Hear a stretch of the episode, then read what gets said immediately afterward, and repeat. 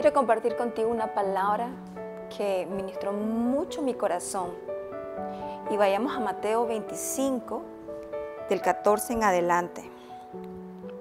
Porque el reino de los cielos es como un hombre que yéndose lejos llamó a sus siervos y les entregó sus bienes.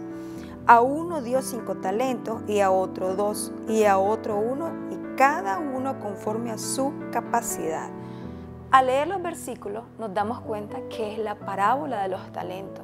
Pero lo que más me llama la atención es que menciona que fue repartido a cada uno conforme a su capacidad. Y sabe, esto me lleva a pensar cuántas veces yo no le he dicho a Dios, Señor, ¿será que tengo la capacidad para poder lidiar con esto? ¿Será que tengo la capacidad de asumir lo que tú estás poniendo en mis manos?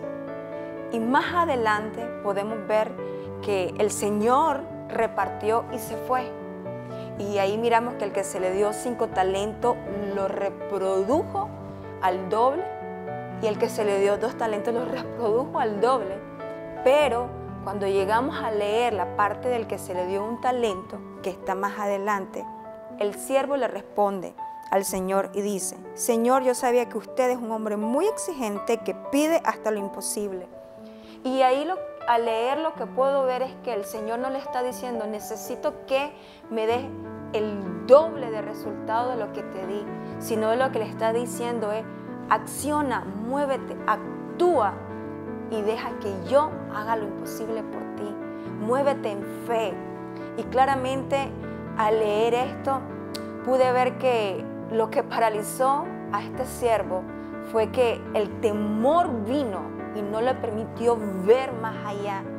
Y a causa del temor entró el afán y dijo, no, voy a hacer lo que me es más fácil, lo que me es más cómodo. Quiero motivarte a que les pidas al Espíritu Santo que te revele y te muestre todo aquello que se te ha sido dado en tus manos, en lo cual el temor ha venido a paralizar para que te muevas en fe y acciones para ver lo imposible hecho posible en tu vida.